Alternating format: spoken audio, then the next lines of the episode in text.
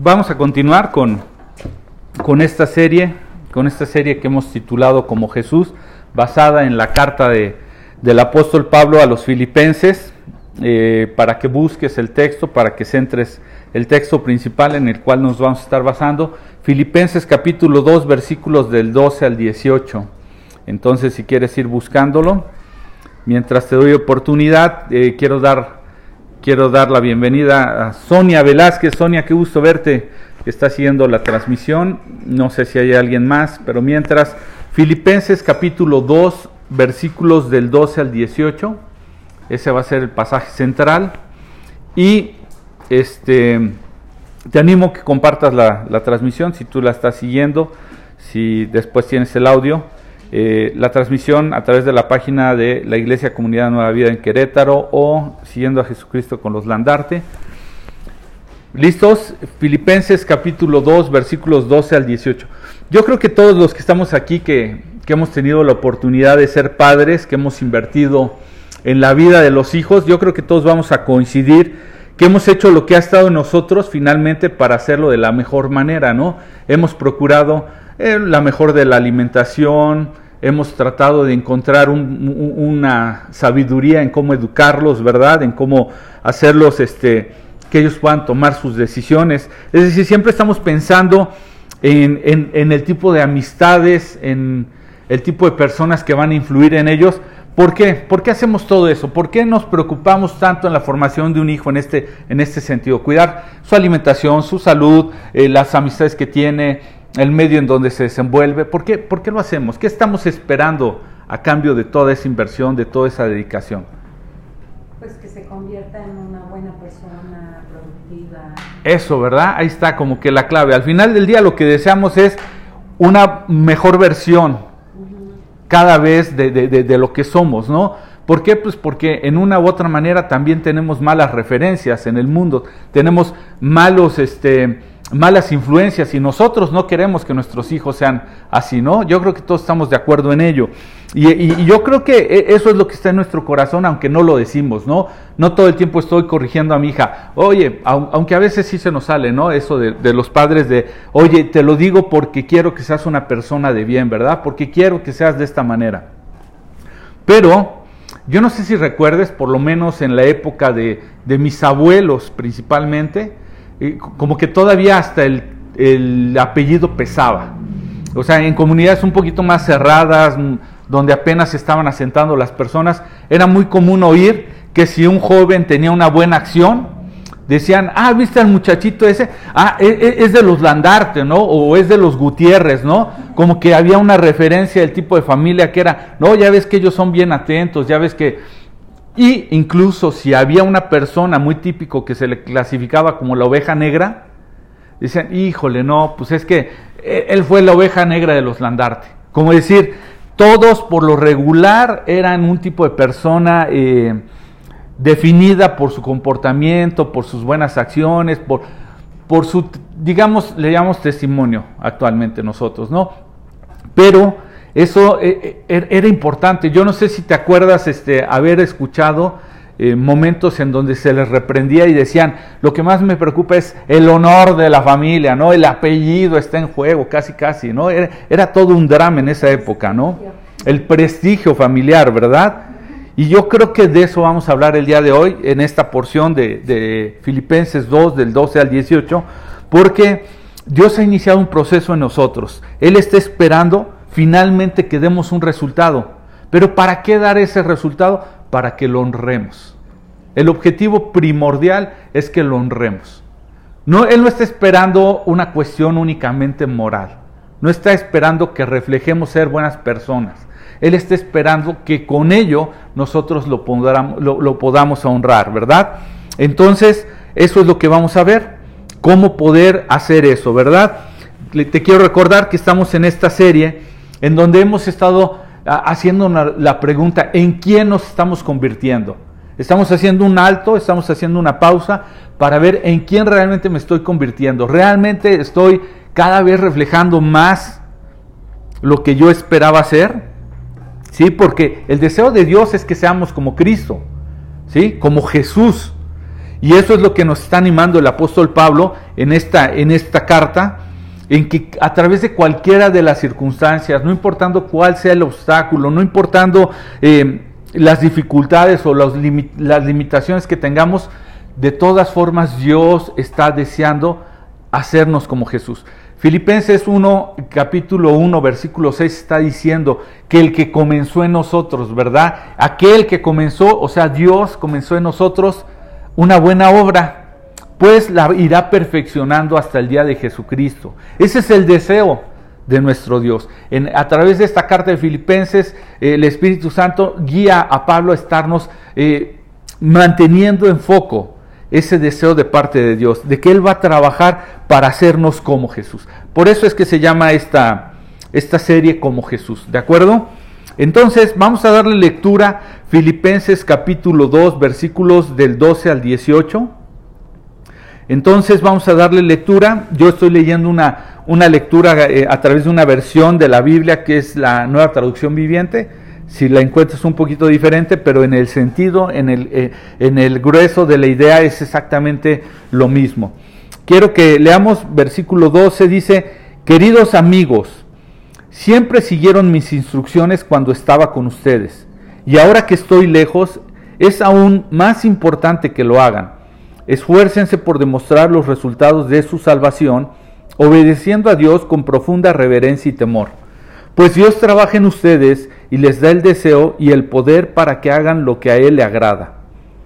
Versículo 14 dice, hagan todo sin quejarse y sin discutir, para que nadie pueda criticarlos. Lleven una vida limpia e inocente como corresponde a hijos de Dios, y brillen como luces radiantes en un mundo lleno de gente perversa y corrupta. Aférrense a la palabra de vida entonces, el día en que, el día en que Cristo vuelva, me sentiré orgulloso de no haber corrido la carrera en vano y de que mi trabajo no fue inútil. Sin embargo, me alegraré aun si tengo que perder la vida derramándola como una ofrenda líquida a Dios. Así como el eh, perdón, así como el fiel servicio de ustedes también es una ofrenda a Dios. Y quiero que todos ustedes participen de esta alegría. Claro que sí, deberían de alegrarse y yo me gozaré con ustedes. ¿De acuerdo? A través de esta porción yo estoy tratando de centrar tu atención en dos enfoques. ¿De acuerdo? Voy a dividir, digámoslo, en dos partes. La primera parte o el primer enfoque tiene que ver con cómo he, titulado el mensaje de hoy. El mensaje de hoy es de adentro para afuera. Entonces la primera parte vamos a enfocarnos en ese de adentro. Es decir, en la obra que Dios está produciendo adentro de nosotros y después nos vamos a concentrar en la segunda parte del mensaje para afuera. ¿Cuál es el propósito? ¿De acuerdo? Ahora pónganse cómodos, quizás me voy a extender un poquito, así es que ya no me voy a disculpar porque en cada parte me voy a concentrar básicamente en tres puntos o en tres cosas. Y si estás tomando nota, la primera parte que tiene que ver de que Dios está trabajando desde adentro, la primera, llamémosle inciso A, es Dios trabaja desde adentro para hacernos como Jesús íntegros. ¿Ok? Vamos a hablar de la integridad. Dios trabaja desde adentro para hacernos como, como Jesús, unas personas íntegras. Voy a repetir Filipenses capítulo 2, versículo 12, nada más la primera parte. Filipenses 2.12, digamos la primera parte del versículo, Dice, queridos amigos, siempre siguieron mis, mis instrucciones cuando estaba con ustedes y ahora que estoy lejos, es aún más importante que lo hagan. ¿Sí? Pablo lo que está haciendo en ese momento, él está reconociendo que eh, en algún momento dio ciertas instrucciones, los filipenses siguieron esas instrucciones, pero sin embargo, seguramente él se empieza a dar cuenta que hay algunas cosas que no se están siguiendo mientras él no está presente. Dirían por ahí, cuando, ¿cómo, ¿cómo, dice ese dicho? Cuando, los, cuando el ratón, cuando no, cuando el gato no está, los ratones hacen fiesta, ¿verdad? Pareciera. Porque como hemos visto en capítulos anteriores o en versículos anteriores, ya los filipenses tenían contiendas, tenían divisiones, por eso los está exhortando, ¿verdad? Que hagan, que hagan todo sin contiendas, sin, sin divisiones, ¿verdad? La primera parte del capítulo 2 nos hablaba algo de eso, incluso algunas porciones del capítulo 1. Lo que estamos viendo aquí es que Él reconoce que hay una obediencia, pero que es importante, que ellos deben ir más allá, que les falta algo para ser íntegros totalmente. ¿sí? Es decir, que no solamente cuando sean vistos, sino que en este caso, aun cuando no sea uno visto. Y yo creo que yo creo que todos hemos experimentado eso, ¿verdad? A veces sabemos algunos de nosotros que solemos tener un cierto comportamiento cuando estamos eh, expuestos a los demás, ¿no? Es más, cuando uno viene, eh, yo no sé cuántos han experimentado esto, seguramente solamente en mi familia. En ocasiones venimos de camino a la reunión y ya venimos con una situación ahí estresante, que algo pasó, que alguien llegó tarde, que alguien no estaba listo, que alguien contestó mal, y ahí vienes en, el entripado y llegas y, como que quieres, ¡fum!, inmediatamente este, cambiar de actitud, ¿no? Hasta cambias el tono, ¿no? Venías a lo mejor hasta molesto con la esposa y, venías contestándole muy agresivamente, pero en eso te paraste y llega alguien y tú hasta cambias el tono, ¿no? Ah, buenos días y hasta o sea, como que no, no, no hay congruencia, ¿estás de acuerdo? Eso me recuerda incluso por ahí un chiste, yo creo que es bien contado y si no lo has oído por mí seguramente lo has oído. Me recuerda el caso de una mujer que se ofrece para hacer la limpieza de la iglesia. Entonces va un sábado, empieza a hacer la limpieza, empieza a barrer y de repente se le hace muy fácil, le, da flojera ir por el, por el recogedor y entonces se le hace muy fácil levantar la, eh, la, la alfombra y echar todo abajo, ¿no? Y en eso se oye una voz. Dice, este, no sé, Martita, ¿por qué haces eso? Y Martita, ay, caray, ¿quién fue? ¿No? Una voz. Y le dice, ¿quién, quién eres? ¿Quién eres? Dice, soy Dios, Martita. Dice, ah, qué bárbaro, qué bueno. Pensé que eras el pastor. O sea, eso habla de, esa actitud que tenemos a veces de creer como que, como que Dios no se da cuenta, como que Dios no, no es la parte que importa. Pero Dios está queriendo trabajar un nivel de conciencia desde adentro de nosotros para darnos cuenta que la integridad es el reflejo de actuar de una manera independientemente de quién está viéndote, independientemente de, de lo que, lo que este, puedas reflejar a otros. Eso es un hecho que, que, desea Dios que esté sucediendo desde adentro de nosotros. Y yo no sé cuántas veces sueles aparentar esto. ¿Sí? ¿Cuántas veces me, recuerdo cantidad de ejemplos en mi propia vida? Yo no sé cómo andas tú en donde únicamente estás buscando aparentar. Cuando estás entre los hermanos de la fe, bueno, ni se diga, ¿verdad? Yo creo que recordamos todos algún momento en donde nos hayamos escondido. Yo me acuerdo mucho antes, hace mucho tiempo que yo estaba compartiendo en San José, allá en, la iglesia que está en San José el Alto, y yo me acuerdo haber andado entre las calles de repente por ir a comprar algo, ¿no? Ya había terminado el servicio y, de pronto encontrarme a alguien este, en el camino, ya sea que traía ahí una michelada en la mano, no sé, algo y de repente que, me vieran y uh, darse la vuelta y, ah, y ya me vio y esconderse o, o, ya cuando era inevitable alguien que te dijera, este, ay, luego, luego a quererse disculpar, no fuimos por eso, no, no, no pasa nada, o sea, yo soy igual que tú y puedo tener las mismas luchas, el problema es que yo no puedo decir, hoy no voy a la iglesia, yo soy el pastor, ¿verdad? O sea, ya yo, yo no puedo decirlo, pero yo lucho igual que tú. El problema no es cuánto estamos luchando, sino cuánto estamos reconociendo que no estamos siendo íntegros. Donde parece que la hipocresía está por encima de todo, ¿verdad? Ahora sí que lo que Pablo nos está exhortando es que no, no seamos cristianos de medio tiempo, sino cristianos de, de, tiempo completo, ser obedientes de tiempo completo, seamos vistos o no vistos por los demás, ¿de acuerdo? Entonces, si estás tomando nota, Dios trabaja desde adentro para hacernos íntegros como Jesús. De una sola pie, pieza. Que así como eres en tu casa, así seas en el trabajo, así seas eh, en tu colonia, así seas en, en tu familia, en todos lados. O sea, que no tengas que ocultar lo que eres. Eres imperfecto, estás batallando, pero la integridad empieza desde el momento en que dejes de ser falso y de ser hipócrita al respecto, ¿verdad? El punto número dos de esta primera parte de enfocarnos hacia adentro, si estás tomando nota, tiene que ver con que Dios trabaja desde adentro para hacernos como Jesús, honrando a Dios. El segundo, el segundo punto que Pablo nos está tratando de regalar, no solamente ser íntegros, sino al ser íntegros busquemos siempre honrar a Dios. Tengamos una conciencia de que lo que hacemos, de por qué somos íntegros, es para honrar a Dios. ¿Estás de acuerdo? Fíjate cómo lo dice Filipenses capítulo 2, versículo 12, en la segunda parte. Dice, continuando, dice, esfuércense por demostrar los resultados de su salvación obedeciendo a Dios con profunda reverencia y temor. ¿De acuerdo? Esfuércense por demostrar los resultados de su salvación obedeciendo a Dios con profunda reverencia y temor. ¿Y, cómo, cómo, poder ser obedientes de esa manera de, de tiempo completo? Aquí tenemos la respuesta, esforzándonos por demostrar esos resultados de la salvación. En la versión, aquellos que traen una Biblia de versión Reina Valera, en la, eh, versión 60, dice ocuparse en vuestra salvación con temor y temblor, ¿cierto? Es decir, mantenerse aplicados en ello, ¿verdad?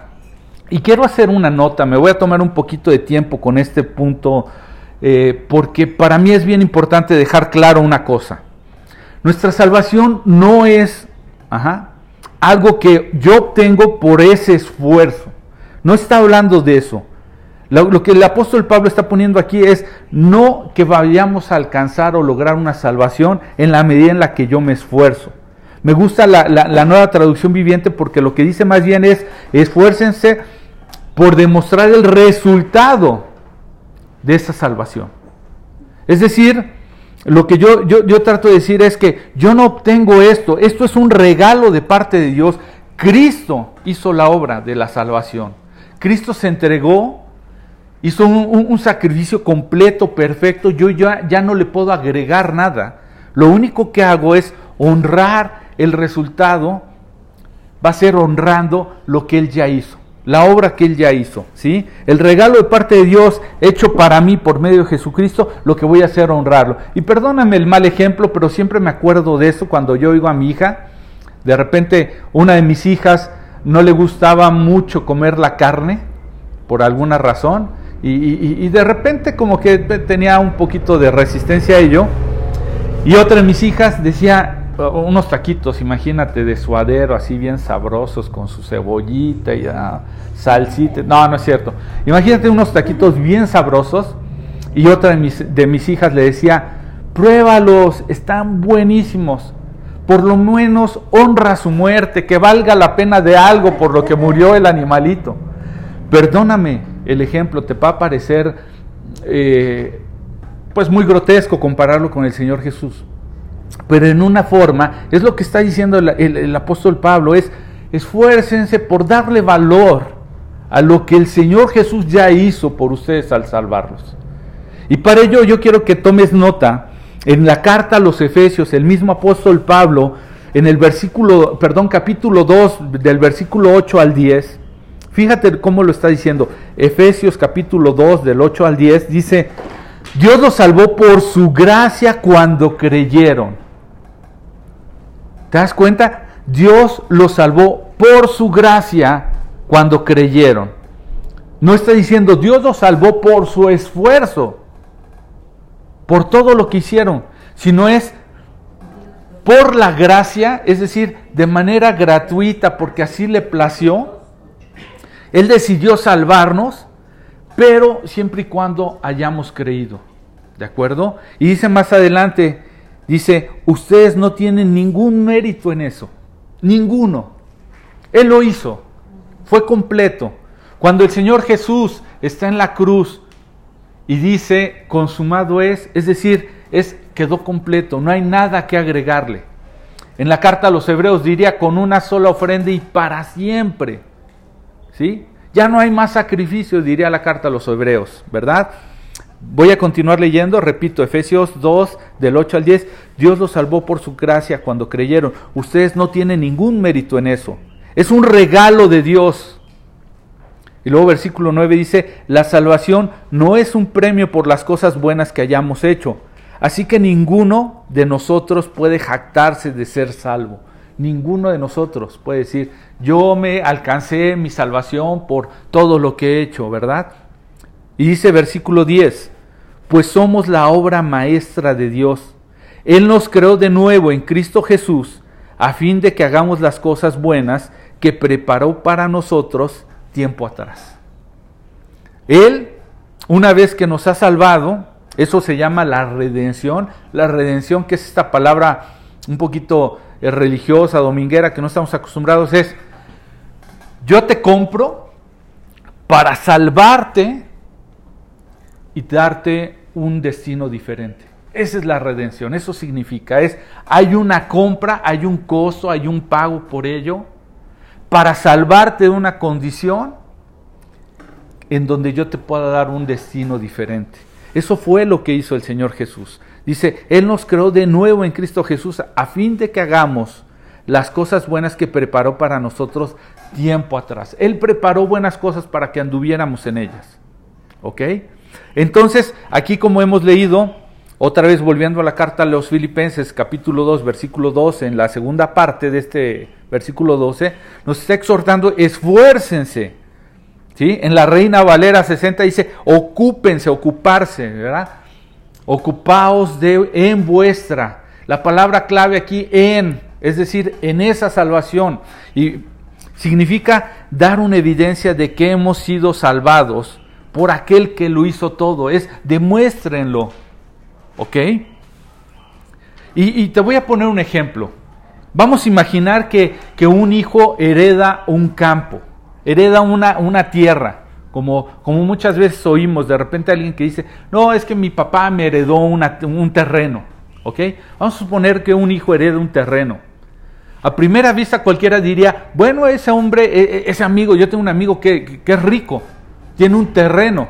La verdad es que no, la verdad es que no es rico a menos de que sucedan dos cosas. Una, o que lo venda y entonces obtenga el valor del terreno, o que lo ponga a trabajar y realmente produzca.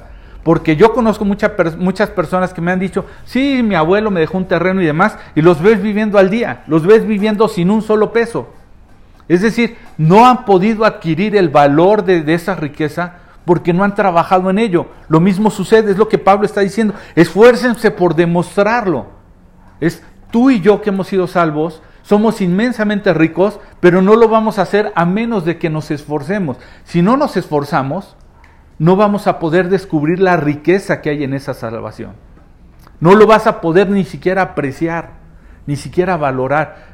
Vuelvo al punto, es como si fueras aquel hijo que le dieron un terreno que a lo mejor no sabe ni cuánto vale, no sabe bien ni dónde está, ni cómo está delimitado, no conoce nada de la herencia que ha tenido. ¿De acuerdo? Entonces, en realidad, no, no, ni siquiera dimensiona el nivel de la riqueza que él tiene. ¿Ok? Y así es la vida cristiana. Tenemos un regalo en la salvación, pero es necesario que nosotros nos esforcemos por sacar toda esa riqueza, obtener todo ese valor que contiene esa salvación. ¿De acuerdo? Y este proceso se le conoce como santificación. Tú y yo no vamos a saber qué tan bueno es ser apartados para Dios a menos de que nos sometamos a un proceso de santificación. Tengo, tengo mucho deseo de, hacer un curso acerca de la salvación porque yo veo, lo, lo, estuve llevando a cabo con mis hijas, no sé, los últimos creo que seis, ocho meses lo estuvimos haciendo, me doy cuenta que cuando nosotros hablamos de la salvación con la gente, la gente lo reduce a una, quizás a una oración cortita no, pues es que sí me arrepentí por mis pecados, confesé a Jesús como mi Señor y le dije que viniera a mi corazón y que fuera el Señor de mi vida. Pero no dimensionamos a profundidad qué implica toda la salvación. Y por varios meses estuve llevándolo con mis hijas, estoy eh, tentado a hacerlo, virtual, presencial, como sea, porque me doy cuenta que la gente que no conoce de su salvación, primero que nada, tiene dudas. Que si la pierde, que si no la pierde, que, que, que cómo la gana, que no la puede ganar. Como, no tiene, como tiene dudas, no está firme en su convicción. Como no está firme en su convicción, entonces no lo valora, no lo agradece, no vive con una conciencia de gratitud. Y como no lo valora y no lo agradece, pues no tiene ni qué compartir, ni qué, digamos, qué pregonar. Porque dice, pues es que, perdónenme la expresión, pero pues es que qué presumo si yo no sé ni qué, ni qué vale esa salvación. Y como no lo pregona, pues la gente no conoce. Entonces, ¿por qué es importante conocer esto de la salvación? porque en la medida en la que yo lo conozco, quito todas mis dudas, empiezo a tener una firmeza, yo me muevo, me agarro de esa salvación, empiezo a disfrutar la vida de manera diferente, con gozo, y eso automáticamente me lleva a compartirlo a los demás. La salvación como tal tenemos un momento que se le conoce como la justificación, de manera rápida, me voy a detener tantito, justificación, aquel momento en donde alguien pagó por nuestros pecados, pero que nosotros reconocimos ese pago, lo aceptamos en esa manera ese momento nos justifica. ¿Qué pasa? Dice la Biblia, dice la palabra de Dios, que pasamos de ser enemigos de Dios a ser hijos de Dios. A todos los que les recibieron les dio la potestad, les dio el derecho de ser hijos de Dios. Entonces, ¿qué es lo que sucede? Que ahora ya no más soy enemigo de Dios, ahora soy un hijo de Dios. Ya no Dios, ya, ya no estoy contra Dios, en contra de su voluntad. Ahora quiero estar dentro de su voluntad, pero como hijo, como hijo recién nacido, lo que necesito es meterme a un proceso de maduración como hijo. Lo que, lo que hace la santificación o esto de lo que te estoy hablando, ese esforzarse en nuestra salvación, es llevarme cada vez a mayor madurez. ¿De acuerdo? Y, la carta, la carta, me parece, eh, Hebreos capítulo 5 al final está diciendo que aquellos que son maduros son los que por la práctica han logrado discernir entre el bien y el mal. Entonces tú y yo no vamos a poder llegar a la madurez y a esta cada vez mayor santificación, al paso a quienes apenas escuchan esto, santificación tiene que ver con apartarse para Dios, para un propósito. No es perfección, es perfeccionamiento eh, como, como resultado de apartarme. Entonces, los que hemos sido santos somos aquellos que Dios, una vez que le hemos recibido al Señor Jesucristo, nos ha apartado para Él y lo cual nos permite cada vez ese irnos apartando de, lo que es contrario a Dios, nos permite cada vez parecernos más a Cristo. Entonces, esa es la santificación, es ese irte este, perfeccionando cada vez como Jesús, haciéndote cada vez más como Jesús. Entonces, de esto está hablando el apóstol Pablo cuando dice esfuércense en su salvación, en dar evidencia, lo dice de esta manera esta versión, esfuércense por demostrar los resultados de su salvación obedeciendo a Dios, obedeciendo a Dios. Sin obediencia no hay oportunidad de que tú y yo podamos ser santificados o perfeccionados o cada vez más formados como Cristo. ¿De acuerdo? Entonces, voy a aclarar que mediante este proceso no es que cada vez vamos siendo más salvos, no, ya somos salvos, más bien cada vez nos vamos haciendo maduros. Justificación nos da una posición como hijos, santificación nos da la madurez como hijos. ¿Para qué? Para el día que estemos en su presencia podamos recibir la herencia como hijos. Que eso se da en el proceso de glorificación. Entonces son momentos que conforman toda una salvación tan grande y perfecta que Dios nos ha dado.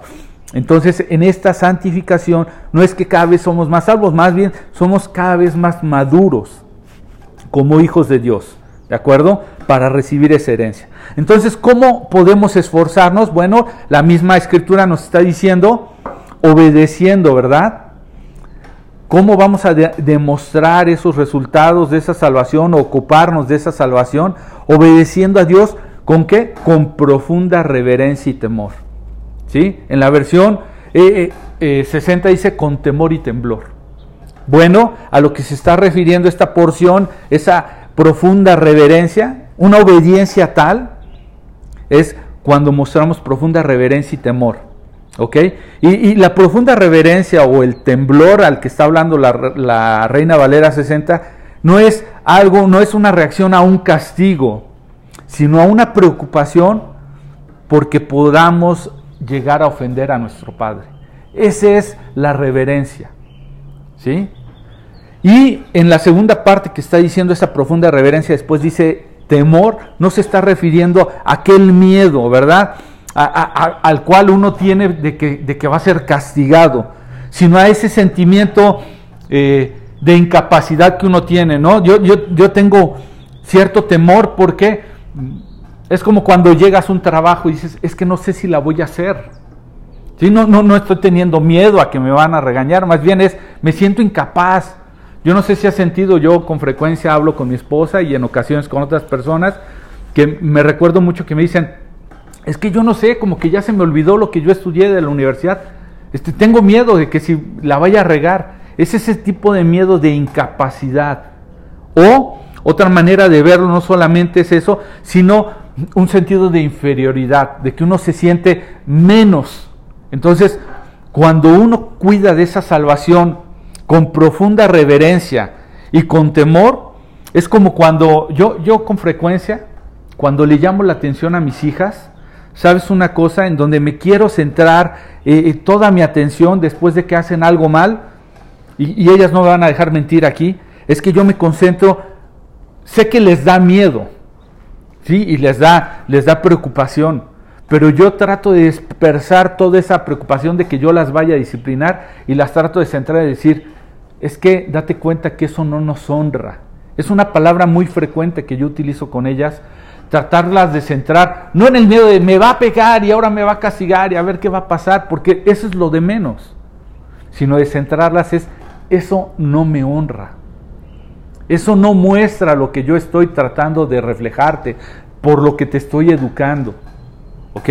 Entonces en este punto, como te decía, Dios trabaja desde adentro para hacernos como Jesús, honrando a Dios todo el tiempo, que no sea por Ay, es que yo conozco gente que dice, ay, no, mejor obedezco a Dios, no vaya a ser que me pase algo malo. No, hombre, lo de menos es que te pase algo malo. ¿Sabes una cosa? Aún buscando honrar a Dios, nos pasan cosas malas.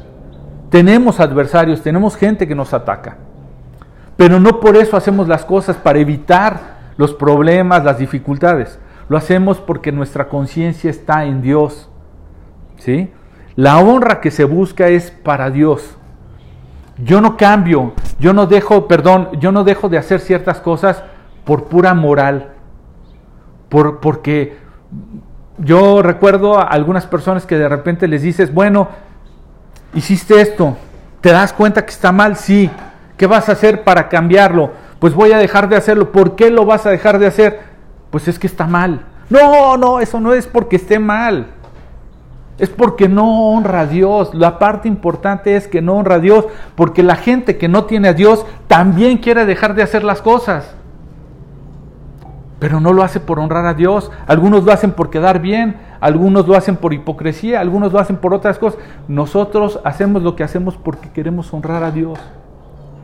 Por eso es lo importante de esforzarnos en esa, eh, en demostrar el resultado de esa salvación. Y por eso es que lo hacemos con profunda reverencia y temor porque queremos honrar a Dios. ¿Queda claro el segundo punto? Perdón, tercer punto de este trabajar desde adentro. El primero decía, trabaja Dios desde adentro para que seamos como Jesús, ese tipo de personas que son íntegras, ¿verdad? La segunda fue, trabaja Dios desde adentro para que seamos como Jesús porque queremos honrar a Dios, queremos honrar al Padre. Y la tercera parte tiene que ver con que queremos, Dios trabaja desde adentro para hacernos como Jesús para hacer su voluntad. Para hacer su voluntad. Filipenses capítulo 2, versículo 13. Fíjate cómo lo dice. Pues Dios trabaja en ustedes y les da el deseo y el poder para que hagan lo que a Él le agrada.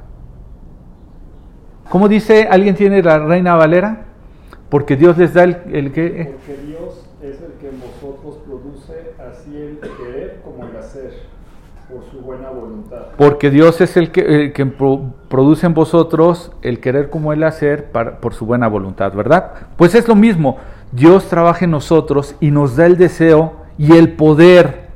¿Para qué? ¿Para hacer lo que nos viene en gana? No, para que hagamos lo que Él le agrada, es decir, para que hagamos su voluntad. Este proceso que Dios está queriendo hacernos íntegros, que Dios está queriendo que lo honremos, al final es para hacer lo que Él le agrada para hacer lo que es le agrada, que se conoce como su voluntad. ¿Sí? Cuando yo me dispongo a amar y a obedecer a Dios, lo que Él promete es que nos va a dar lo necesario. Dice, nos da el deseo y el poder para hacerlo. Si tú realmente tienes un corazón para amar a Dios y las cosas de Dios y quieres obedecerlo, Él te va a poner. Esa es su promesa. Él te va a dar ese deseo y Él te va a dar ese poder. ¿Sí? Muchas veces yo no sé si te ha pasado que dices, Señor, en verdad ayúdame, yo quiero hacer tu voluntad, pero me cuesta trabajo ir con gozo y hacer esta actividad. Pero mientras dispones en el camino, de repente dices, wow, la verdad yo no lo quería hacer. Yo muchas veces se los confieso a personas que, que en ocasiones me dicen, oye, ¿sabes qué? Nos podemos ver, eh, yo nada más puedo a tal hora eh, en mi casa, etcétera, y yo digo, dentro de mi corazón está, híjole, vive hasta China, son las 7 de la noche, es domingo. Yo no quiero, la verdad yo no quiero, no creas que yo digo, aleluya, gloria a Dios, ahí voy, ¿no? Y, y, perdóname si esto te está desilusionando y si esto te va a venir a la mente la siguiente vez que te acerques a mí preguntándome, oye, ¿sabes qué? Seguramente voy a batallar. Pero cuando, pero cuando viene a mí una reflexión desde adentro que me recuerda que, que yo quiero amar a Dios, que quiero obedecerlo, lo que sucede entonces es que Dios empieza a obrar en mí.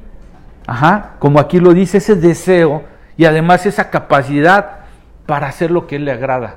Y voy y lo honro y Dios se glorifica. Y me regreso incluso haciendo esa reflexión por lo regular diciendo, wow Dios, ¿cómo puedes hacer todo esto aun cuando yo no estaba dispuesto? Aun cuando realmente no lo quería. Gloria a ti, de verdad. No hay nada de mí, ninguna partecita en todo lo que pasó, puesto que solo tú y yo sabemos que yo para empezar ni quería ir. La gloria es totalmente para ti siempre. Pero Él es el que nos faculta. Y, y es eso, dependemos de Dios, pero también es importante que nosotros comprendamos que Él no está anulando nuestra voluntad. Él lo que está haciendo es santificarla. Es decir, está transformándola, está renovándola. ¿sí? Él siempre ha sido un respetuoso. Él no vino porque algunas personas luchan con esto y dicen, bueno, ¿por qué, ¿Por qué si Dios este, quiere transformarnos? ¿Por qué no hizo robots? ¿Por qué voy a estar...? No, es que Él no tiene robots. Él lo que tiene son seres humanos pensantes que sienten, que tienen sus recuerdos, sus recuerdos, sus emociones. Y Él quiere transformarlos, quiere santificarlos, quiere renovarlos para que tengamos pensamientos correctos, para que tengamos recuerdos correctos, para que tengamos emociones correctas, de tal forma que podamos hacer su voluntad, ¿de acuerdo? Él las transforma, no anula nuestra voluntad, la renueva, la transforma, ¿ok? Y hacer lo que Él le agrada, ese es el propósito. Como te dije, no hacemos lo que hacemos porque está bien. Eso lo hace hasta el que no conoce a Cristo. Hacemos lo que hacemos porque le queremos honrar, porque queremos hacer su voluntad. ¿De acuerdo? Queremos hacer su voluntad. Entonces, de otra forma sería puro moralismo. ¿Estás de acuerdo? Entonces, este, eso fue estar enfocándonos de adentro. Eso es lo que Dios está haciendo en nosotros. Ahora vamos a ver qué pasa, qué, qué, ¿Qué espera Dios con eso que está trabajando desde adentro de nosotros? Bueno, el segundo enfoque que te mencioné es Dios trabaja desde adentro para afuera, porque Él quiere que sea visto, que, que sea mostrado ese efecto, ¿verdad? Entonces igualmente voy a trabajar tres puntos, si estás tomando nota, de este eh, para afuera. Entonces el primero es, Dios trabaja para afuera para que mostremos obediencia. Vivimos en un mundo que necesita un referente de obediencia. ¿Sabes? Te sorprendería la cantidad de quejas quizás de maestros. Hoy día hasta se burlan y dicen, me estoy vengando de los padres que se van a dar cuenta que lo que menos han podido inculcar a sus hijos es obediencia. Ellos batallan todo el tiempo. Y ahora que todo el mundo los tiene en su casa, dicen, ándele, para que se dé cuenta lo que es su hijo que no obedece, que no hace. Bueno, Dios quiere que mostremos obediencia. Filipenses capítulo 2, versículo 14. Dice, hagan todo sin quejarse y sin discutir. En la versión 60 dice, sin murmuraciones y contiendas. Una murmuración, una queja. ¿La, ubicas cómo es esto? ¿Sabes cómo es una murmuración? A lo mejor, a lo mejor no quiero aludir a mis hijas aquí presentes, pero a lo mejor tú como mis hijas pudieras recordar alguna vez en donde te llamaron la atención tus padres y te fuiste así muy que entre que callado y no diciendo, ¿te pasó alguna vez, dijiste algo así? ¿O tú, no, tú eras de los que decías, claro mamá, por supuesto papá? ¿Sí? Mi mamá era, era veloz con las manos, ella decía, vuélvelo a decir y ahorita te, te volteo de un cachetadón. Y entonces uno se quedó así, pero apretando, queriendo decirlo, pero apretando así desde adentro y no lo decías, porque ya estabas avisado, ¿no? ¿Sí, sí entiendes ese efecto de la murmuración? Es, es una actitud de queja, por eso la, la versión, eh, nueva traducción eh, viviente lo, traduce como quejarse. Es, eh, la, obediencia con quejas o con murmuraciones es, es esto, ¿verdad? Es, es el, ay, lo hago, pero realmente hay una rebeldía desde adentro. No hay una, realmente una obediencia, una aceptación, ¿no? Es que vamos. Y la obediencia con discusiones o contiendas, como lo menciona la, la Reina Valera, es cuando no estamos de acuerdo, cuando nos parece injustos. Yo, yo no sé cuántos de los que estamos aquí éramos contestones por naturaleza que contendíamos, nos decían, pero ¿por qué? Si no sé qué, si ella lo hizo primero pero ¿por qué? Yo lo hice ayer, que no. Hazlo. Obediencia, hazlo. Y empiezas a contender. ¿Por qué uno contiende? Bueno, ya lo vimos, Santiago 4 decía de dónde vienen las condientas, de ese egoísmo, de ese querer hacer nuestra voluntad, de, ese querer complacernos a nosotros mismos. Pero en el fondo es porque nos parece injusto. ¿sí? Por eso no lo queremos hacer. ¿Por qué? Porque hay orgullo, porque es yo tengo la razón y quiero que se me escuche. Y quiero imponer mi justicia. Ajá. Entonces, cuestionamos la autoridad porque creemos que tenemos razón. Y yo no sé si has tenido esta actitud, pero aquí dice, hagan todo, no algunas cosas, todo, sin quejarse y sin discutir. Cuando tú y yo hacemos las cosas sin quejarnos y sin discutir, lo que estamos mostrando hacia afuera es obediencia. ¿A quién obediencia? Al que Él es justo, al que sabe cuál es la venganza, al que todo lo ve, al que nos va a recompensar por nuestra obediencia, no por cuánto exigimos. Cuando tú y yo vayamos a la, a la presencia de Dios, no va a decir, mi hijo, reciba su herencia por todas las veces que hizo la justicia usted y tuvo la razón. No, Dios va a reconocer nuestra obediencia, no nuestra justicia, no nuestro buen juicio. ¿De acuerdo? Entonces, ¿sabes una cosa? Me gusta una, una frase que utiliza mi esposa. No sé la verdad de dónde la sacó, pero como diría mi esposa, cuando trata la obediencia con mis hijas, les dice, la obediencia es total, inmediata y alegre. Si tiene estos tres elementos, entonces sí es obediencia. Total. Es decir, no hay a medias, no hay obediencia. Es que sí lo hice, pero como que lo hice y no lo terminé. No. O lo, o lo haces completo o no fue obediencia. Inmediata. No es cuando yo quiero, cuando yo puedo, cuando tengo ganas. No, es cuando se te pidió. Inmediato. Y alegre alegre. ¿Se entiende? No es lo hago de mala gana. Si no, no es obediencia. ¿Sí? Dicen por ahí un dicho, y me, acuerdo de un hombre que una vez escuché que lo dijo, dice que, de un niño que, le ordenaron que se sentara la maestra en la escuela le dijo, siéntese, y no quiero, y que se siente o que lo va a castigar y que no sé qué. Y se sentó el niño y dijo, estoy sentado pero por dentro estoy parado. ¿Te das cuenta? O sea, no hay obediencia. Eso no es obediencia. Entonces, pero Dios está anhelando que cuando tú y yo hacemos todo sin quejarnos, sin discutir, lo que estamos mostrando al mundo como hijos de Dios es que somos obedientes. Es que algo produjo en ti completamente. ¿Sí? Lo opuesto, hacer quejumbroso, ¿sabes qué es? ¿Qué, ¿Qué se te ocurre? Que sea lo opuesto a quejarse. ¿Cómo es alguien que se está queje y queje? Es porque no está conforme. Y si no está conforme, no tiene nada que agradecer. ¿Sí? Es desagradecido por naturaleza. Alguien que se está queje y queje ya no ve lo poco, mucho que obtuvo, sino lo que le falta, lo que no le pareció. Entonces nunca lo agradece. ¿Sí? Alguien opuesto, hacer, ¿sabes cómo se le dice a la persona que está discute y discute y pelea y pelea? Se le dice pendenciero. Ese es el término. Es ese que dices, híjole, pero a este como le gusta, está duro y duro y solo quiere pelear y pelear. Esa es una persona pendenciera. ¿Ok?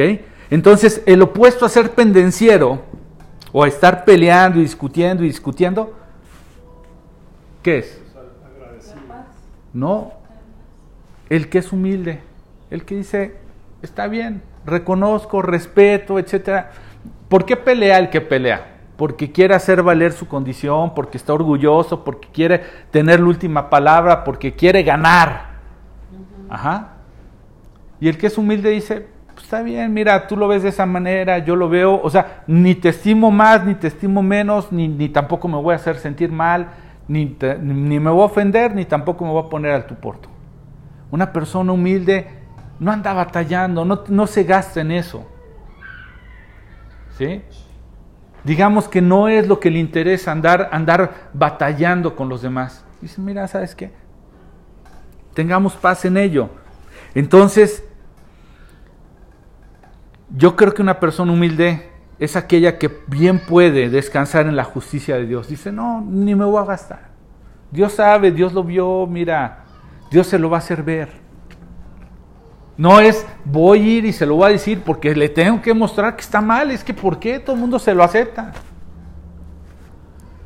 Dios nos está llamando a ser de los que hagamos todo, sin quejarse, sin discutir, para mostrar obediencia. ¿Obediencia a quién? A Él. No a nadie más. No nos sometemos a nadie más. Punto número dos de este trabajar hacia afuera es que Dios trabaja para afuera para que mostremos pureza. Para Dios es importante que mostremos pureza. Filipenses capítulo 2, versículo 15, está diciendo, para que nadie pueda criticarlos. Y luego dice, lleven una vida limpia e inocente como corresponde a los hijos de Dios. Algo puro, algo sin mancha, algo que no está ni medio blanco, medio gris, es algo que se puede reconocer y admirar. Lo que está diciendo aquí, eh, eh, en la versión 60 me parece que lo maneja como intachable. ¿Cómo dice versículo 15 en, la primera parte? ¿Cómo? Dice, para que seas irreprensibles, irreprensibles y. Ok. Hijos de Dios sin mancha en medio de una generación maligna. hasta ahí la primera parte, sin mancha. O sea, que no haya algo que nos puedan reprender, es decir, que nos puedan acusar por algo sin mancha, ese es alguien puro.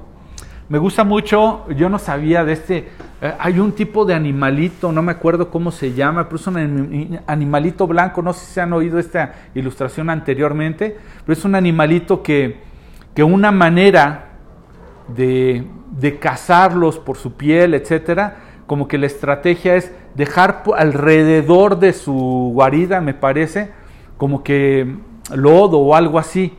Anda normalmente en ambientes este, de mucha nieve. Y él es muy blanco, muy blanco, muy blanco. Entonces una manera de cazarlos es que eh, de repente sale, se mancha y se empieza a distraer porque no se puede ver una sola mancha en su, en su pelaje. Y entonces se empieza a distraer y ahí lo atrapan. Y es la forma en cómo lo atrapan. Es bien curioso. Y Dios está anhelando de alguna forma que procuremos mostrar pureza y yo sé que va a ser complicado, ¿verdad? ¿Sí? Que podamos evitar la crítica, que seamos ese tipo de personas eh, con intenciones limpias e inocentes. Y, en inocencia me refiero que algo que, eh, que no nos puedan culpar. No a alguien como que es ingenuo, que le pueden hacer lo que sea. Inocencia tiene que ver como no hay algo que le puedan señalar. Por eso dice irreprensibles, que no hay algo que le puedan reprender. Es que tú hiciste, tú lo otro. No hay nada que me puedan decir. Esa debe ser nuestra aspiración para mostrar pureza. ¿Sí? Que no hay culpa. Que no, que no dejamos ver malas intenciones, sino por el contrario se nos conoce por el tipo de personas que muestran que nunca andan siendo el que trata de sacar ventaja, el que trata de hacer la tranza, el que trata... tenemos que mostrar pureza. Y la, la, la tercera parte de cómo Dios quiere trabajar hacia afuera es Dios trabaja hacia afuera para que mostremos luz en la oscuridad del mundo. De nada va a servir que nosotros tengamos obediencia, tengamos pureza, cosas que se trabajaron desde adentro con las tres primeras cosas que te, que te mencionaban. Cuando somos íntegros, cuando honramos a Dios y cuando hacemos su voluntad, Dios lo trabajó para empezarlo a, reflejar con obediencia y pureza, pero de nada va a servir si no es visto por los demás. Si nosotros no lo mostramos a un mundo lleno de obscuridad, como dice Filipenses capítulo 2 versículo 15 en la segunda parte, dice, y brillen como luces radiantes en un mundo lleno de gente perversa y corrupta. ¿Cuántos de aquí podemos reconocer realmente que este mundo tiene perversión? Dime algo que recién hayas oído, que te haya escandalizado, que no cabe en tu mente y que dices, wow, qué feo está esto de plano. Yo conozco jóvenes, he estado en conversaciones con jóvenes que dicen, de verdad ya ni ganas de tener hijos dan. Que al paso feamente lo dice, la Biblia, dirán por ahí en redes sociales. Este, y, y vendrán cosas peores, dice la Biblia, así hasta le ponen. ¿Has oído una conversación de un joven o alguien que diga, yo ya no quiero tener hijos? ¿Cuál es su motivo? Hace algunos años su motivo era egoísmo, era decir, no, pues es quiero viajar, quiero esto, quiero... Ya eso ya se quitó de la mente. Ahora dentro de sus mentes está, es que está tremendo esto.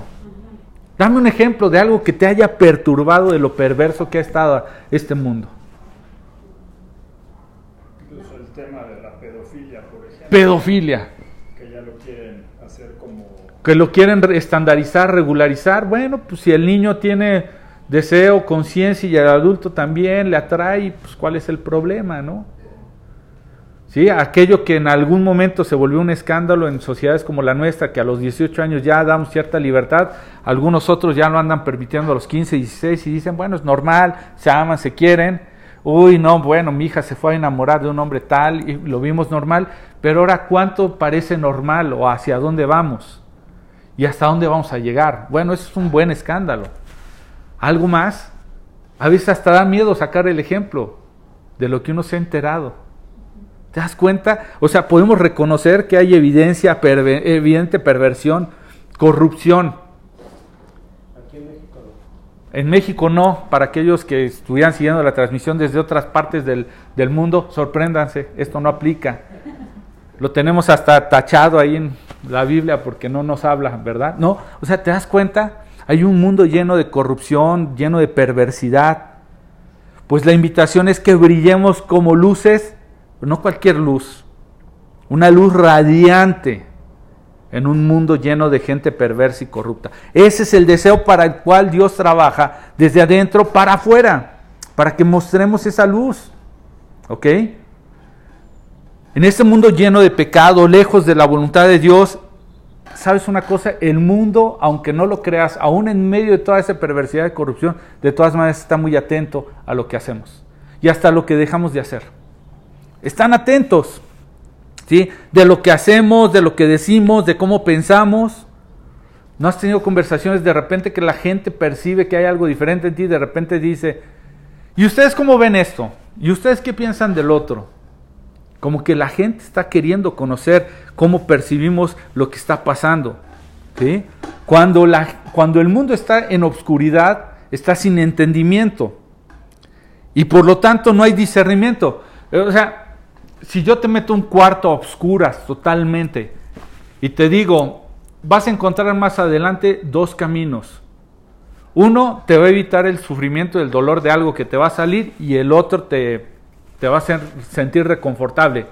¿Cómo vas a tener oportunidad de decidir en medio de un cuarto oscuro? Pues vas a decir, pues para dónde jalo, pues para donde sea. ¿Por qué? Pues porque al final del día puedo suponer que uno me va a causar más daño que el otro, pero no tengo elementos, no tengo valores, no tengo algo de donde poder tener una referencia, pues me da lo mismo, voy a, voy a escoger lo que sea. Por eso es que hay una fuerte intención y, tendencia a querer probar todo, porque solo así voy a poder descubrir qué es lo que me agrada y qué no me agrada.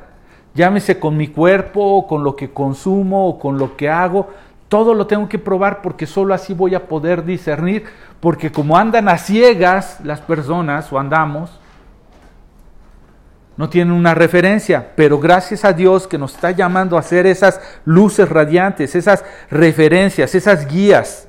Por eso es que Dios quiere trabajar en nosotros de manera constante, no de manera intermitente, no que de repente mande una señal y de repente otra, como esas lámparas, ¿no? Que de repente flashean y como que mandan códigos. No, esos que alumbran, esos que todo el tiempo están dando una, una, referencia, ¿verdad?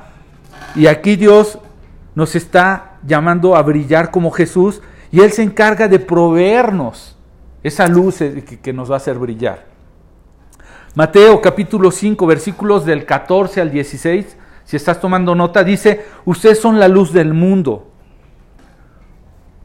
Como una ciudad en lo alto de una colina, dije Mateo capítulo 5 versículos del 14 al 16, dice, Ustedes son la luz del mundo, como una ciudad en lo alto de una colina que no puede esconderse. Así debiéramos de ser, como una ciudad en lo alto de una colina que no puede esconderse.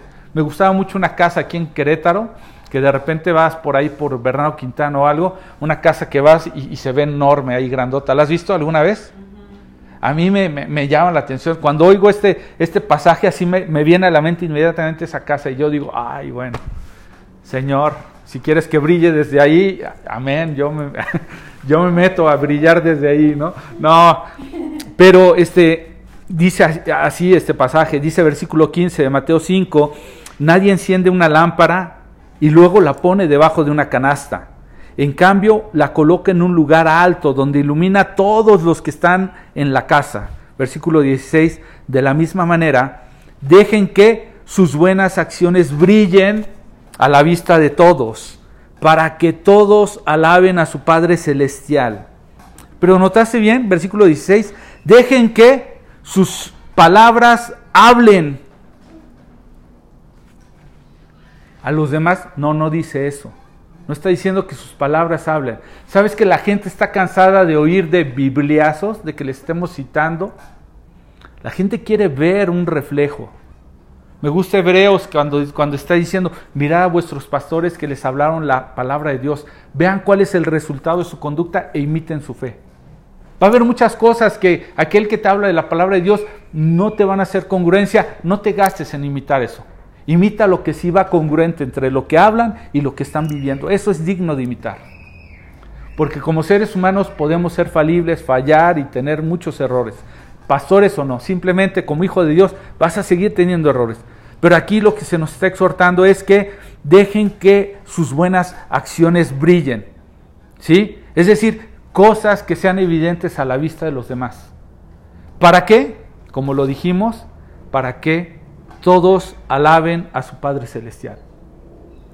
Recientemente has recibido de parte de alguien un, de verdad doy gracias a Dios porque nos permitió conocerte, porque de verdad este, ha sido una bendición para nuestra vida recientemente. ¿Sabes? Se siente muy bien cuando oyes eso. Porque sabes y te das cuenta que entonces eres tú glorificando a tu Padre. No lo hacemos para gloriarnos, lo hacemos para glorificarlo a Él. Entonces, ¿cómo podemos ser esas luces radiantes? Bueno, primero tomando un lugar en el mundo. Necesitamos tomar un lugar en el mundo y ese lugar debe de ser el de brillar como luz radiante. No debe de ser como el de, el de, yo estoy aquí nada más para avisarte, como esas, cuando, cuando se descompone el auto y prendes esto que le llaman este, las intermitentes, ¿verdad? ¿Para qué sirven las intermitentes? Yo nada más te aviso que vas mal. Dios no nos está llamando a hacer las intermitentes. Aquí me trajo a tu vida nada más para avisarte que estás mal. ¿Sí? Como si hubiera dicho, cuiden de la salvación de otros con, temor y temblor. No, cuiden de su salvación, con eso reflejen que ustedes son alguien de referencia, a quién confiar, en quién, en quién confiar y a quién seguir. No, es que ahora sí lo sigo, ahora no, ahora sí lo sigo, ahora no, como intermitentes. sino ser una luz que está alumbrando es yo voy para allá y además te estoy diciendo hacia dónde debemos ir y, y ve, se ve con claridad hacia dónde vamos. Entonces necesitamos tomar un lugar en el mundo, pero como luces brillantes. No queremos ser de aquellos que hacen su religión y se desconectan del mundo. ¿Conoces ese tipo de personas? Desde los tiempos del Señor Jesús, los escribas y fariseos, eso era lo que querían hacer. Hacer de su religión y apartarse. No, no, no te juntes con esos, que no sé qué, que un poco de levadura leuda la masa. El Señor Jesús estaba entre publicanos y pecadores y se le juzgaba por ello, pero la gente no notaba que estaba con una intención permanente, firme, de ser una luz para todos aquellos que lo necesitaban. Y esto no implica que nos estemos mezclando. Entendemos el concepto de mezclarse, sabemos qué es mezclarse. ¿Qué, qué, qué es mezclar algo? Cuando te dicen, mm, prepara un pastel y tienes que mezclar estas cosas, ¿qué, qué objetivo se está buscando? Que se integren completamente, ¿no? No, no nada más revolverlo, sino que se haga homogénea la mezcla, ¿no? Que, que, que se haga, que, que ya no se distinga ni uno ingrediente ni el otro. Ese es mezclarse. No somos llamados a mezclarnos. Somos llamados a tomar un papel bien definido y este es de ser una luz que brilla. Y esto me recuerda, yo no sé si llegaste a ver, perdóname, eh, ya voy a terminar ahora sí, eh, este videíto que anduvo circulando es una historia muy famosa, un videíto de un diálogo entre un almirante de la Marina de Estados Unidos que va en un portaavión y unos gallegos, no sé si lo llegaste a ver este audio, este video. Te voy a, lo voy a leer rápidamente, yo creo que ya lo conocías, pero es una historia que mucho se circuló en internet que era real, la verdad es que no es real, es, es, es algo inventado, es algo curioso, pero era según un encuentro entre un portaavión de, de la, del ejército de Estados Unidos que está cerca a España eh, y unos gallegos que están en la provincia de Cataluña. Y, los americanos dicen, este, recomendamos, están viendo, están viendo en la noche dos, dos luces, ¿no? Se están apuntando. Y les dicen los americanos, recomendamos que desvíen su rumbo 15 grados hacia el norte para evitar la colisión. Y le contestan los gallegos, negativo, repetimos, ustedes son los que deben desviarse 15 grados hacia el sur para evitar la colisión. Entonces otra vez el americano, habla el capitán de un navío de los Estados Unidos de Norteamérica, insisto, desvíen ustedes su rumbo 15 grados hacia el norte para evitar la colisión. Y vuelven los gallegos, ¿no? No, los, no lo consideramos factible ni conveniente. Les sugerimos que desvíen su rumbo 15 grados hacia el sur para evitar la colisión. Entonces vuelve el, muy molesto el americano y les dice, habla Richard James Howard, eh, al mando del portaavión USS Lincoln de la Marina de los Estados Unidos, el segundo navío de guerra más grande de la flota americana. Nos escoltan dos, este, caza, dos, esos aviones caza, seis destructores, cinco fragatas, cuatro submarinos y numerosas embarcaciones de apoyo. Nos dirigimos al Golfo Pérsico para preparar maniobras militares ante una eventual ofensiva a Irak. No les sugiero, les ordeno que desvíen su rumbo 15 grados hacia el norte.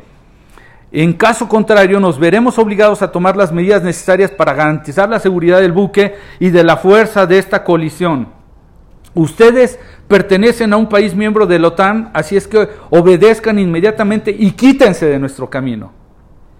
Y contestan los gallegos. Les habla José Manuel Otero Rivas. Somos dos personas. Nos escoltamos por nuestro perro y un canario que ahora está durmiendo. Tenemos el apoyo de toda la cadena dial de Coruña y del canal 106 de emergencia marítima.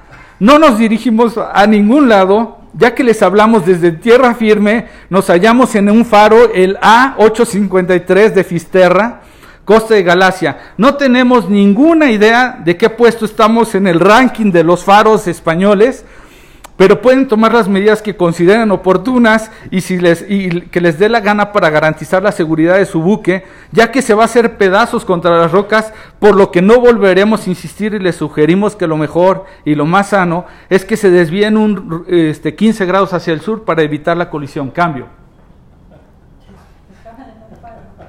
Estaban en un faro. Ajá. Sé que te vas a encontrar con mucha gente así, en este mundo torcido, que se va a montar en su prepotencia y te va a decir, estás cerrado, estás equivocado. Pero tú le tienes que mostrar en dónde estás plantado como roca y cuál es tu propósito. Es, yo estoy fundamentado en esto, estas son mis convicciones, te lo digo porque esto es lo que conviene para tu vida.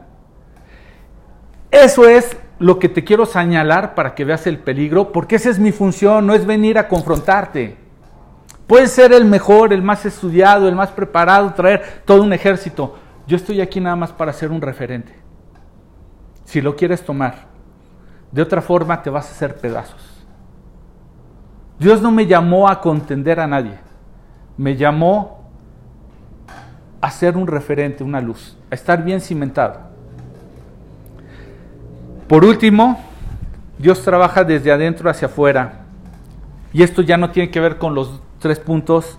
Es para que seamos una ofrenda que le podamos ofrecer en esta vida a nuestro Dios, ¿sabes? Ya fuera del objetivo de lo que produce adentro de nosotros y el propósito que tiene hacia afuera, lo que nos debe de quedar claro es que lo hacemos para poder ofrecer un sacrificio a Dios con nuestra vida. Filipenses en la parte final, capítulo 2, del 16 al 18 de esta porción que nos propusimos, dice, aférrense a la palabra de vida. Entonces el día que Cristo vuelva, me sentiré orgulloso de no haber corrido la carrera en vano y de que mi trabajo no fue inútil. Sin embargo, me alegraré aun si tengo que perder la vida derramándola como ofrenda líquida a Dios. Así como el, eh, eh, perdón, así como el fiel servicio de ustedes también es una ofrenda a Dios, yo quiero que todos ustedes participen de esta alegría. Claro que sí, deberían de alegrarse y yo me gozaré en ustedes. Para poder lograr todo esto de lo que hemos hablado, necesitamos estar agarrados de su palabra. Tú y yo no podemos ni ser íntegros, ni ser puros, ni hacer la voluntad de Dios, ni mucho menos reflejar honor a nuestro Dios, ni mucho menos lo que hablamos en el, perdón, el, segundo punto, obediencia a Dios. No podemos hacer su voluntad, no podemos ser luz si no estamos agarrados de su palabra. Vital. Te tienes que agarrar de algo de la palabra de Dios. Si por algo tú no estás pudiendo trabajar algo desde adentro y mucho menos reflejarlo, necesitas ir a la palabra de Dios para encontrar algo que te ayude. De otra manera lo vas a hacer en tus fuerzas, no vas a poder.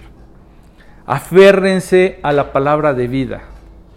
Esa es la única forma en la que podemos hacerlo. Y después, si lo logramos, pues bueno, esto va a poder ser un sacrificio. Y un sacrificio tiene que ver con dos cosas que le, que le agradan a Dios. Es una, que tengamos, es, perdón, un sacrificio, este, perdón, un, una manera de ser una ofrenda a Dios es que tenga un sacrificio y que haya un servicio. En la antigüedad, las ofrendas a Dios se entregaban con un sacrificio y se hacían mediante un servicio. Hoy día Dios está esperando lo mismo de nosotros. Una obra de sacrificio y una obra de servicio. Cuando tú vives una vida sacrificial y de servicio por los demás, ¿sabes qué van a hacer? Van a abrirte una oportunidad para poder conocer a tu Dios, para poder conocer a Dios. Cuando la gente realmente ve en ti una actitud de sacrificio y una actitud de servicio, están dispuestos a reconocer a tu Dios. Y entonces tú estarás cumpliendo el propósito. Romanos 12.1 dice, la carta a los romanos, por lo tanto, amados hermanos, les ruego que entreguen su cuerpo a Dios por todo lo que Él ha hecho a favor de ustedes, que sean un sacrificio vivo, santo, la clase de sacrificio que le agrada a Él y esa es la verdadera forma de adorar. La Reina Valera lo dice de otra manera. Dice, pero Romanos 12.1, nueva traducción viviente, dice, por lo tanto, amados hermanos, les ruego que entreguen su cuerpo a Dios por todo lo que Él ha hecho por favor de ustedes, que sean un sacrificio vivo, santo, la clase de sacrificio que a Él le agrada. Y esa es la verdadera forma de adorar. ¿Quieres adorar a Dios? Ofrécele una ofrenda que incluya sacrificio y servicio. Espero que esta palabra te haya bendecido. Quiero despedirme de todos. Gracias por su tiempo. Quiero recordarles 12.30 la transmisión por medio de la página Siguiendo a Jesucristo por los Landarteo, Iglesia Comunidad Nueva Vida. Si quieres asistir de manera presencial, estamos aquí en Paseo Varsovia 227 en la Colonia Tejeda, en Corregidora, los días domingos desde las 11.30. Invita a familiares, a gente que conozcas. Si no bien por aquí, bueno, en Nueva Vida Centro, en Ezequiel Montes y, y esquina con Avenida del 57 en el primer piso o en San José el Alto, en la calle de San Agustín, esquina calle de María. Allí se encuentra la, otra ubicación. Invita a tus familias, amigos, para que conozcan de Dios. Medita en la semana en esta palabra. Medita en aquellas áreas donde Dios quiere trabajar contigo para que trabaje estas tres cosas que hemos, que hemos hablado. Este, cómo puedes ser íntegro, en dónde estás fallando, en dónde estás ocultando las cosas, medita en ello, medita en dónde no estás entregando la honra a tu Padre, medita en dónde no está haciendo su voluntad, medita cómo es que puedes mostrar obediencia a otros, cómo es que puedes mostrar pureza y finalmente cómo puedes llegar a ser realmente luz en medio de un mundo que necesita tantos referentes, necesita tantos faros que puedan dirigir a las personas. Para eso están puestos los faros, para dar dirección a los que están en medio de la oscuridad navegando. Dios te ha llamado a ser ese tipo de faro. Dios te bendiga, gracias por acompañarnos.